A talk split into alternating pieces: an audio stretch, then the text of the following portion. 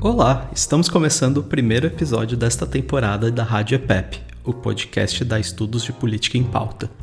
A EPEP é uma entidade estudantil da Fundação Getúlio Vargas de São Paulo, que procura democratizar o conhecimento e fomentar o debate político.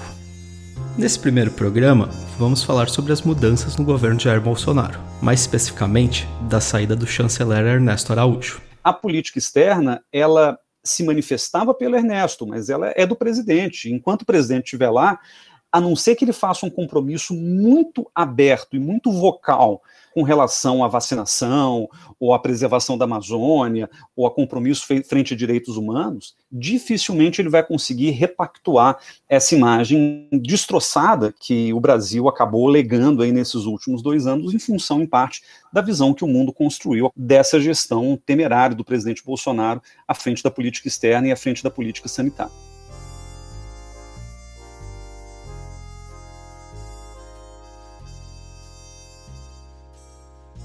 Professor Guilherme Casarões, da EASP da Fundação Getúlio Vargas, é o nosso convidado. Ele comenta sobre o legado de Ernesto Araújo à frente do Ministério e o cenário a partir de sua troca. Neste episódio também temos o ex-ministro da Saúde Luiz Henrique Mandetta, falando um pouco sobre seu período no governo Bolsonaro. Eu sou Thales Figueiredo, aluno do curso de Relações Internacionais da FGV, e seja bem-vindo à Rádio EPEP. Como é que você acha que vai ficar marcada a gestão Ernesto Araújo?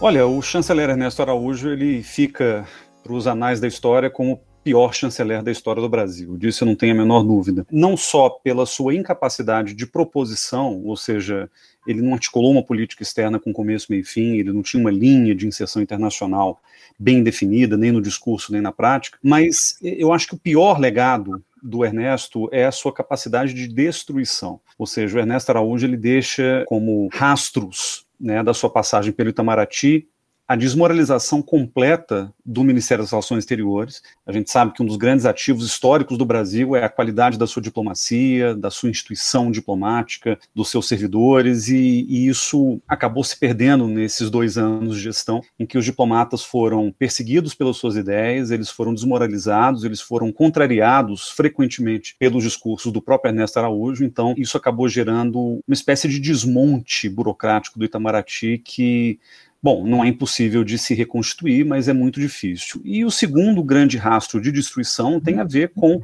a retirada do Brasil dos grandes tabuleiros internacionais. O Brasil orientou sua política externa em qualquer governo anterior ao presidente Bolsonaro em cima de três grandes princípios: o universalismo, ou seja, a ideia de que o Brasil deve manter boas relações com todo mundo, o multilateralismo, ou seja, a ideia de que o Brasil pode contribuir de maneira muito mais eficiente nas relações internacionais, propondo diálogo multilateral, solução de problemas coletivos pelo multilateralismo, pela cooperação, e no caso da região, a integração. Né? A integração regional foi também um pilar importante da política externa brasileira dos últimos 40 anos. E o Ernesto destruiu isso tudo.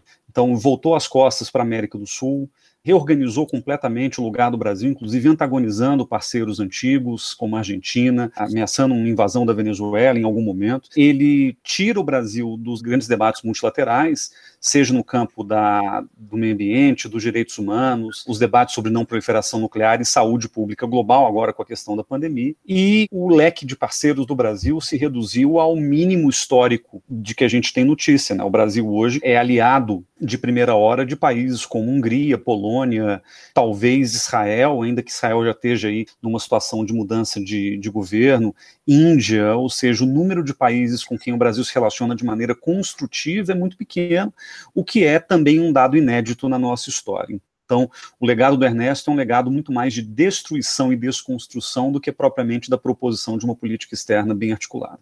É um movimento global, essa política mais nacionalista de questionamento ao multilateralismo. Da onde surgiu essa base para o ministro Ernesto Araújo fazer essa mudança no Itamaraty? Olha, o, o, Ernesto ele se baseia numa ideologia que ganhou muita força com a ascensão da extrema direita global, principalmente nos Estados Unidos, mas também na Europa. Ideologia essa que a gente chama de antiglobalismo. É, os defensores dessa visão de mundo às vezes se autodenominam nacionalistas ou soberanistas, mas o grande alvo que eles buscam destruir é o que eles chamam de globalismo. É a ideia de que existe uma grande conspiração mundial articulada pela esquerda mundial, pelas Nações Unidas, por grandes financiadores internacionais como George Soros e o Bill Gates, por ativistas ambientais como a Greta Thunberg. Há uma grande conspiração para tirar das nações, para tirar dos povos de bem, digamos assim, os três pilares que constituem qualquer cultura particular: a ideia de Deus, a ideia da família e a ideia da nação. Então é, é, interessante ver que Ernesto Araújo repete essas expressões diversas vezes ao longo da sua gestão. Deus, família e nação como os pilares daquilo que o Brasil vai defender no plano internacional. A gente vê essa defesa do Brasil na ONU, a gente vê essa defesa do Brasil nos discursos oficiais. O presidente Bolsonaro, nas Nações Unidas, falou que o Brasil é um país cristão e conservador no último encontro da Assembleia Geral. Então, existe essa direção de que os países de bem são aqueles que defendem os pilares tradicionais da cultura de cada país. Deus, família e nação sendo os grandes elementos de defesa. Esse é um pensamento da extrema-direita que, se você quiser puxar na história, você vai encontrar elementos disso no fascismo, no nazismo. Você pode encontrar, aliás, alguns desses elementos até anteriores a esses movimentos, por exemplo, nas teorias conspiratórias antissemitas do século XIX. Há vários e vários governos que, ao longo da história, tentaram trazer essa noção de que existe uma grande elite que tenta dominar o mundo por meio da manipulação das pessoas, a manipulação das instituições, e essa força externa ameaçadora é basicamente aquilo que o Ernesto Araújo buscou combater. Ele fala isso, inclusive, no blog que ele inaugurou logo antes da eleição de 2018, né, o Metapolítica 17, em que ele fala que ele é textualmente contra o globalismo, ele fala que o globalismo nada mais é do que a globalização sendo pilotada pelo marxismo cultural. E aí entra toda uma discussão também que é muito comum na extrema-direita, que é a questão da guerra cultural. Ou seja, a política externa do Ernesto Araújo, ou até mais especificamente a política externa do governo Bolsonaro, ela nada mais é do que um braço de implementação da guerra cultural da extrema-direita no Brasil. E essa guerra cultural ela se manifesta na política externa na medida em que, para implementar uma grande transformação cultural para dentro do país, é importante reposicioná-lo no mundo. E a tentativa, então, do Ernesto foi justamente de reposicionar o Brasil a partir desses valores conservadores, o resgate da tradição é, judaico-cristão ocidental, como ele chamava, o resgate de Deus, da família e da nação como pilares importantes da sociedade. Mas essa política externa tem um grande interesse para a política interna, né? Para se justificar internamente. Sem dúvida, Thales. Eu, eu, inclusive, escrevi na Folha de São Paulo um tempo atrás um artigo em que eu chamo a política externa do governo Bolsonaro uma política externa populista. Não só porque o Bolsonaro é um populista, até porque houve outros líderes populistas na história do Brasil que não tiveram políticas externas voltadas para dentro, ou pelo menos que não instrumentalizaram a política externa quase que exclusivamente para finalidades internas. Então, de Getúlio Vargas a Lula, você pode definir populismo de várias maneiras, mas não me parece ter havido nenhum precedente histórico no Brasil de um presidente que usou a política externa para mobilizar a base o tempo inteiro. E foi isso que o Bolsonaro fez desde que chegou ao poder. E o Ernesto Araújo nada mais foi do que a face externa de uma política externa que, no limite, é o reflexo da imagem das ideias da visão de mundo do presidente Bolsonaro e do seu núcleo mais próximo, seja Eduardo Bolsonaro, que é deputado, seja o Olavo de Carvalho, que é o grande mentor intelectual dessa turma, o Felipe Martins, que é o assessor internacional. Eu acho que o Ernesto até é, é, a figura menos importante do ponto de vista da formulação dessas ideias. Ele é muito mais um repetidor. E por ser diplomata de carreira e chanceler, ele vai trazer isso numa linguagem própria para projetar para fora, mas ele não é propriamente um formulador. A política externa parece que vinha sendo formulada anteriormente à própria chegada do Ernesto ao governo. Agora, de fato, é uma política externa, como você bem lembrou, Tares, que capitaliza a posição internacional do Brasil para atingir objetivos internos muito ligados à agenda de poder do próprio presidente Bolsonaro. Ou seja, é, quando ele fala, vou dar um exemplo, que vai transferir a embaixada do Brasil lá em Israel, de Tel Aviv para Jerusalém, ele não está fazendo uma jogada puramente internacional. Ele pode até estar tá querendo se aproximar do Trump, do Netanyahu, mimetizando é, esse discurso que o Trump, por exemplo, inaugurou em 2017. Mas, ao mesmo tempo, ele está jogando para o seu público evangélico, que tem, na questão de Jerusalém, uma pauta muito importante, que, aliás, foi uma das razões de aproximação do Bolsonaro com as lideranças evangélicas de uma maneira geral. Da mesma maneira, se a gente pensar na relação do governo Bolsonaro com a China, a mesma coisa. Existe aí uma agenda fortemente ideológica de repúdio ao comunismo, né, que se insere dentro desse antiglobalismo como uma vertente que é do anticomunismo, e a China virou uma espécie de saco de pancada do governo brasileiro, acusando a China de estar tá conspirando junto com João Dória por causa da vacina, ou junto com alguns governadores do Nordeste, ou junto com a imprensa brasileira, sendo que isso, na realidade, serve para o Bolsonaro antagonizar atores internos. Veja que o governo Bolsonaro ele teve uma relação com a China moderada, não vou dizer boa, mas moderada durante o primeiro ano de governo. No final de 2019, Bolsonaro, inclusive, foi à China, né, fez uma viagem oficial à China, aquela em que ele entrega a camisa do Flamengo para o Xi Jinping. E é interessante porque, com o início da pandemia, antagonizar a China virou uma forma de se livrar das críticas feitas à incompetência do Bolsonaro na condução do enfrentamento à pandemia de Covid-19. Então, por exemplo, a China se viu para o Bolsonaro poder menosprezar a concessão de equipamentos de proteção individual, antagonizar a China serviu para o governo Bolsonaro hostilizar o João Dória, governador do estado de São Paulo, serviu para o governo Bolsonaro hostilizar as vacinas no início, né, em cima de uma pauta ideológica anti-vacina, falando que as vacinas eram chinesas e, portanto, não eram confiáveis. Ou seja, grande parte dessas expressões de política externa acabam servindo para construir, como a gente estava comentando, essa narrativa da guerra cultural que o Bolsonaro tanto defende. Eu brinquei numa outra, num outro texto que eu escrevi que o Bolsonaro ele não é propriamente um militar no poder é, do governo brasileiro, mas ele é um guerreiro cultural. Né, ele é, é, quase um cruzado, fazendo essa alusão católica, a uma guerra cultural contra os muçulmanos, etc., lá no século XII, é, o Bolsonaro é um pouco isso, eu acho. É claro que existe o componente militar do governo, mas essa guerra cultural não tem nada a ver com os militares, ou pelo menos não é predominantemente militar, mas ela é muito influenciada por esse lado olavista do governo, que quer, de fato, reconstruir o Brasil em cima dessas bases altamente conservadoras, proposta, aliás, em que o Bolsonaro se elegeu. E a política externa nada mais é do que reflexo disso. Mas você acha que essa postura altamente ideológica de cruzado, como você colocou com a saída do Trump, com você citou também o Netanyahu, que também tá, teve eleição em Israel, não sabe se fica, se não fica, como é que está. Vai ter que alinhar as coisas e disso faz parte a queda do Ernesto, assim, porque o mundo mudou, então vai ter que mudar o discurso também? Olha, num primeiro momento, quando Biden venceu as eleições nos Estados Unidos, a gente antecipou que o Ernesto poderia ser uma das vítimas de, dessa mudança, porque afinal de contas o, o, Bolsonaro, nos seus dois primeiros anos de governo, ele se alinhou a presidentes de extrema direita, não a governos, não a países, né? Então não era uma relação com os Estados Unidos, sim com Trump, não era uma relação com Israel, mas sim com Netanyahu. E o Netanyahu vem tropeçando, né, politicamente há dois anos. O Bolsonaro fez uma viagem a Israel em março de 2019 a véspera de uma eleição nacional em Israel, e a gente já está na quarta eleição nacional em Israel desde então, porque é um país que está também altamente polarizado e não consegue formar um governo né, de coalizão viável. Né? Ele sempre está convocando novas eleições porque não consegue montar uma coalizão. A mesma coisa nos Estados Unidos. O Trump saiu, o governo Bolsonaro, inclusive, cometeu um erro estratégico imperdoável, que foi o de não parabenizar o presidente eleito Joe Biden é, foi, foi, o último país a fazê-lo antes da Coreia do Norte, eu acho só,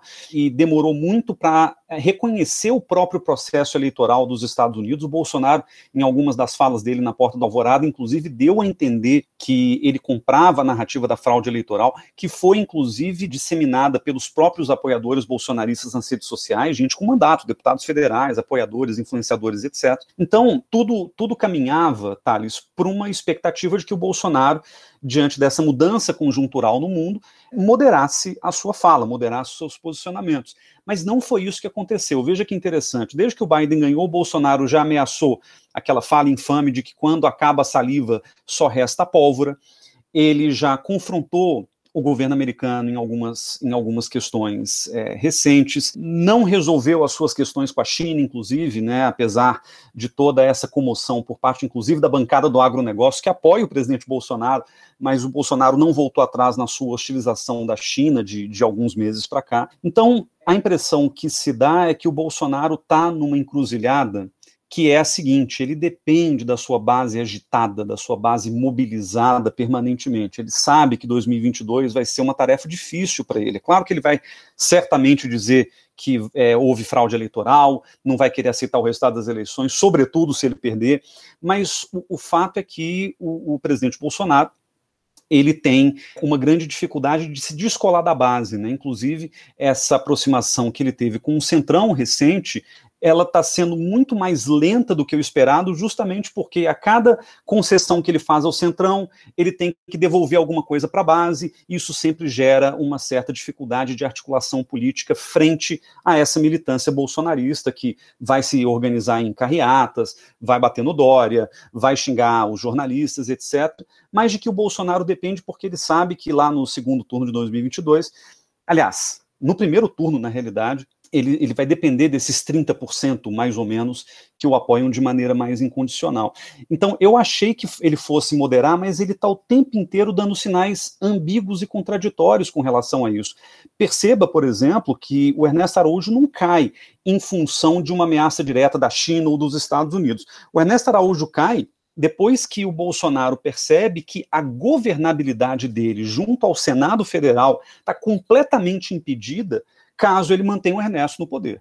E o Ernesto ainda fez, eu acho que uma cortesia ali naquele contexto de se demitir. Né? Ele não deixou que o Bolsonaro tivesse que passar pelo constrangimento de entregar sua cabeça numa bandeja para o Centrão no Senado ou na Câmara. Mas ainda assim, veja como é que a política externa populista está presente. Né? Quando ele percebe que o seu chanceler inviabiliza a sua própria governabilidade interna, ele manda o chanceler embora. Agora, eu tenho certeza de que os interlocutores estrangeiros sabem muito bem que rifar o Ernesto nesse momento é meramente uma mensagem simbólica, porque de nada adianta rifar o Ernesto e continuar com a mesma linha de inserção internacional. A gente não sabe o que esperar do novo chanceler, o Carlos França, mas há a expectativa de que ele mantenha a mesma substância daqui para frente, e não significa, sobretudo, que os interlocutores vão mudar a imagem do Brasil tendo o Ricardo Salles ainda no Ministério do Meio Ambiente, ou tendo o próprio Jair Bolsonaro na presidência da República. Então a gente já falou bastante do legado e quem era o ministro Ernesto Araújo, mas e quem é o, o novo ministro Carlos França? Dá para esperar alguma mudança? Acho que você já apontou um pouco, mas eu sou muito cético com relação a isso, porque o Carlos França é um diplomata muito apagado, ao que tudo indica. Né? A gente conhece muito pouco, ele não era um diplomata com uma trajetória conhecida. A última notícia que tínhamos antes de ser nomeado chanceler é que ele trabalhava no cerimonial da presidência da República, ou seja, um diplomata de forma e não de conteúdo. É um sujeito que tem uma especialidade na Bolívia, ele fez a tese de CAI, né, que é o Centro de Altos Estudos do Itamaraty, para promoção. É, ele fez essa tese sobre a Bolívia, ele já serviu como segundo ministro de segunda classe ou, ou secretário nas embaixadas latino-americanas, Bolívia, se não me engano, Paraguai e Washington, então ele não tem exatamente uma grande experiência internacional. O Bolsonaro quebra dois recordes com isso, porque ele nomeou os únicos dois embaixadores de carreira para a chancelaria que não têm experiência como chefes de embaixada no exterior, então isso é muito sintomático. É pelo baixo perfil, em função dessa desse lado mais cerimonial é, do Carlos França, a gente não pode esperar nenhum, nenhum tipo de afirmação política frente ao Bolsonaro. Então, dificilmente o Carlos França vai ser um sujeito que vai chegar para o presidente e falar: presidente, eu preciso salvaguardar a dignidade do Itamaraty. Ou eu preciso dar uma guinada na política externa aqui, aqui ou aqui, porque isso está sendo conduzido de maneira equivocada. A impressão que eu tenho é que o Carlos França, ele é um, um, embaixador que, por melhores as intenções que ele tenha, ele vai meramente reproduzir, ainda que com uma linguagem menos hostil, menos pirotécnica, porque o Ernesto adorava falar, falar de tecnototalitarismo, aquelas teses que ele tinha, mas ele vai tentar fazer com uma linguagem mais adequada o mesmo que o Ernesto já vinha fazendo do ponto de vista substantivo. Em outras palavras, Thales, muda a forma, mas dificilmente mudará o conteúdo.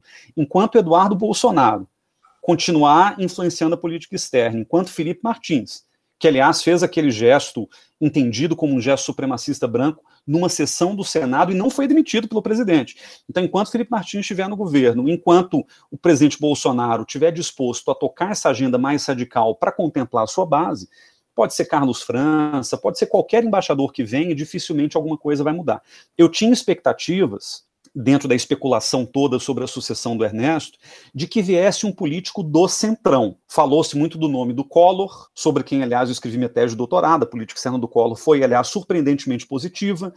Muitos falou do Michel Temer, ex-presidente da República também. Se falava de alguém ligado ao agronegócio, como Ana Amélia, Cátia Abreu, acho que é, as duas eram nomes aí cotados para assumir. A própria Tereza Cristina da Agricultura, que já fez um grande trabalho diplomático nesses dois anos, até consertando erros cometidos pelo Ernesto Araújo, ela também estava sendo especulada. E a grande questão desses nomes do Centrão, ligados ao agro, sobretudo, é que eles vêm de uma carreira política própria. Né? Eles têm luz própria, eles tinham condições de implementar uma política externa mais ao reflexo dos seus interesses políticos do que o do presidente da República. Agora, conhecendo o Bolsonaro e já acompanhando esses dois anos de governo, dificilmente ele colocaria alguém com brilho próprio no governo. A gente já percebeu, aliás, que todas as pessoas que tentaram se tornar autônomas frente aos mandos do Bolsonaro acabaram sendo rifadas e demitidas em algum momento pelo governo. Então, a escolha do Bolsonaro nesse sentido, ela não surpreende. É um embaixador que vai fazer a vontade do presidente, do seu filho, dos seus assessores, e dificilmente vai promover qualquer tipo de guinada positiva na política externa, a não ser no campo da forma, porque esse campo vai ser consertado aos poucos, né, o perfil vai baixar, mas a essência não vai mudar. E uma última pergunta, Guilherme. Você já falou um pouco da degradação da, do Itamaraty, dos problemas para a política externa brasileira, mas se para o Brasil, de um, de um jeito mais amplo, qual é o problema Quais são os riscos da permanência dessa política? Os riscos, eu diria, são três. O primeiro risco, que eu acho que é o mais óbvio, são os impactos comerciais para o Brasil no médio prazo. O Brasil não está só hostilizando países que ele julga malfeitores ou comunistas ou coisa do tipo. O Brasil está é, se isolando dos maiores parceiros comerciais. Os dois maiores parceiros comerciais do Brasil, respectivamente China e Estados Unidos, entraram em rota de colisão com o Brasil por razões diferentes nesses últimos anos. A Argentina, que é o nosso terceiro parceiro comercial, a gente também virou as costas para os argentinos, alegando que o governo argentino era socialista. Inclusive, o Ernesto, à época da eleição do Macri, ele fez uma alusão, uma analogia, falando que o governo argentino do Alberto Fernandes era uma boneca russa em que você abria o Alberto Fernandes, aparecia Cristina Kirchner, se abria Cristina Kirchner, aparecia o Hugo Chávez, se abria Hugo Chávez, aparecia o Lula. Então tem uma coisa meio ideológica nessa alienação brasileira frente aos parceiros importantes que pode custar importantes oportunidades comerciais para o Brasil. A gente não pode se esquecer, e quem falou isso foi o colunista da Folha, Matias Alencastro, num podcast da, da Folha, alguns dias atrás, ele lembrou de um dado que eu achei interessante o governo Bolsonaro ele vive uma grande contradição, porque ele é o governo mais anti-China que a gente já teve na história, inclusive mais anti-China do que os próprios militares, na época da ditadura militar, e ao mesmo tempo é o governo mais dependente da China do ponto de vista econômico, porque a gente aprofundou a nossa estrutura primária exportadora durante esses últimos anos. Então, é um governo terrivelmente dependente da China, mas que ao mesmo tempo antagoniza a China. É um governo que quis construir uma relação de dependência com os Estados Unidos, mas ao mesmo tempo não consegue lidar com esse novo presidente americano, que é considerado um inimigo também por ser, sei lá, socialista ou qualquer coisa do gênero. Então, eu acho que o impacto é, para o comércio brasileiro, para o setor produtivo brasileiro, é o primeiro e, e talvez mais óbvio né, desses impactos. Agora, existem outros dois.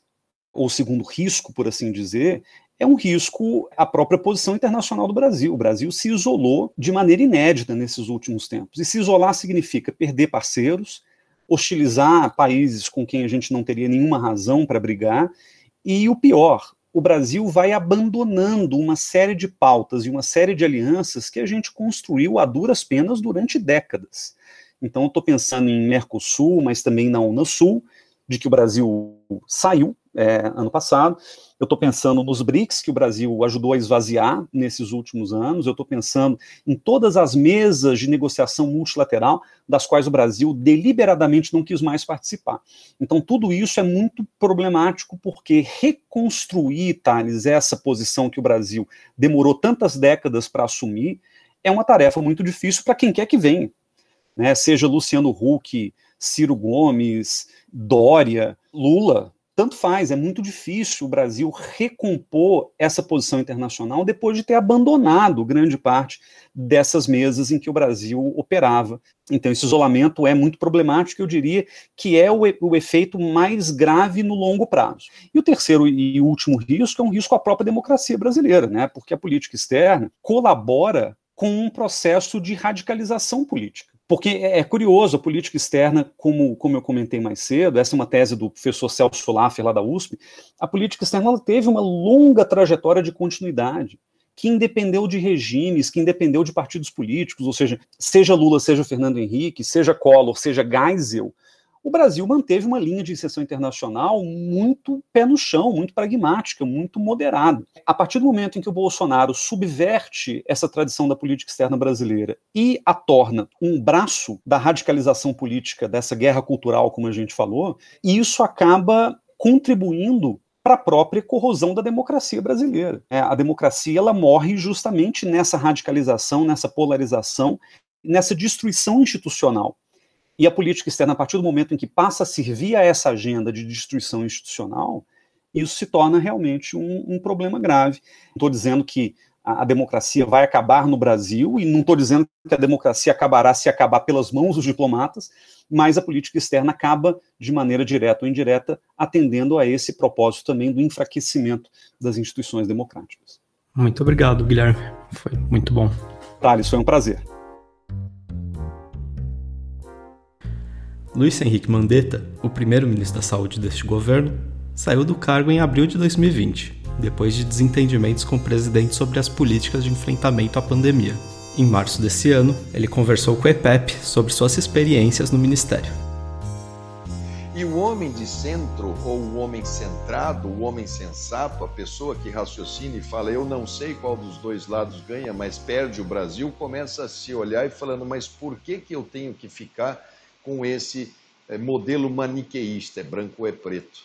Existe o espaço do cinza, então começa uma discussão que é potencializada pela eleição norte-americana, que muda a percepção do homem médio americano daquela posição radical que o Trump colocou, que o Brasil se associou numa política externa burra de relação pessoal e alinhamento automático em todos os itens em cima não de um Estado, mas de uma pessoa.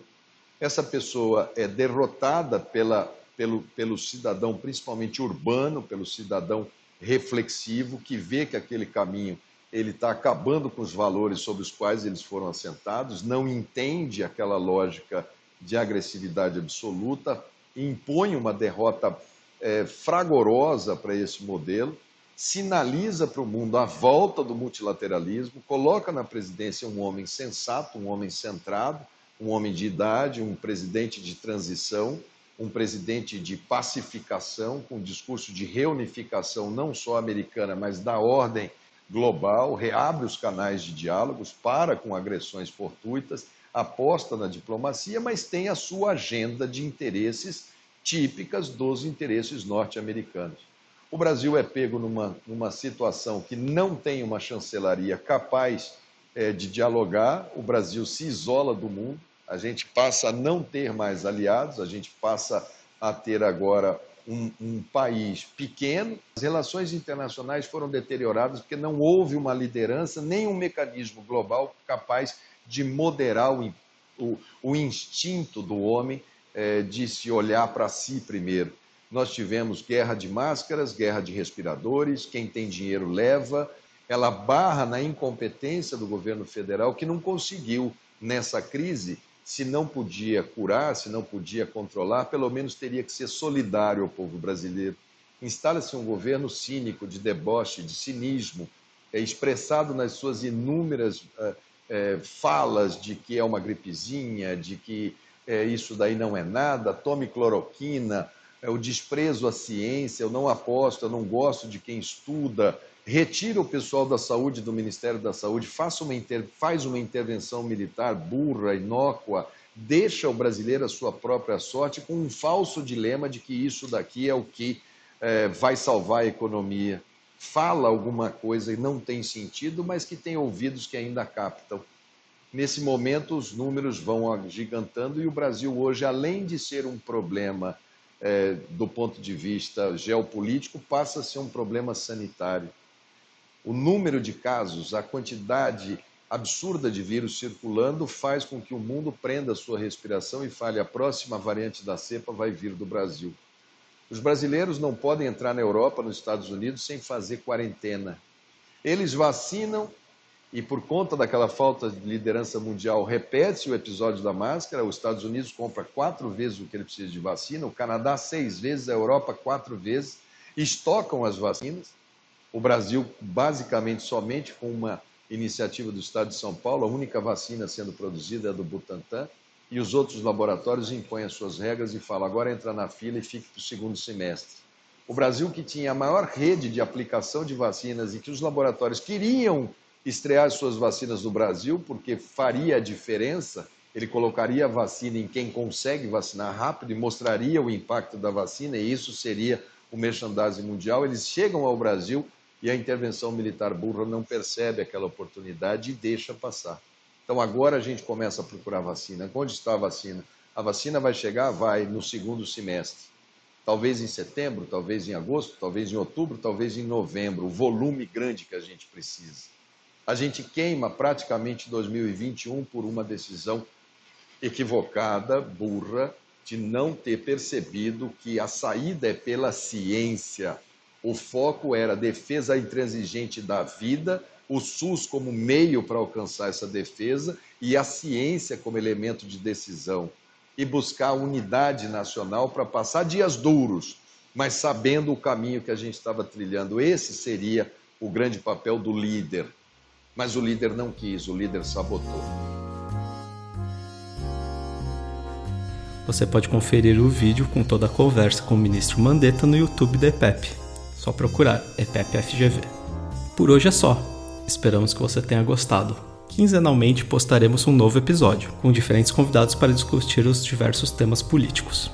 Se gostou, siga a gente no seu tocador de podcast favorito. Também procure a EPEP nas redes sociais para conhecer mais dos nossos outros projetos. E também temos o site epepfgv.com.br.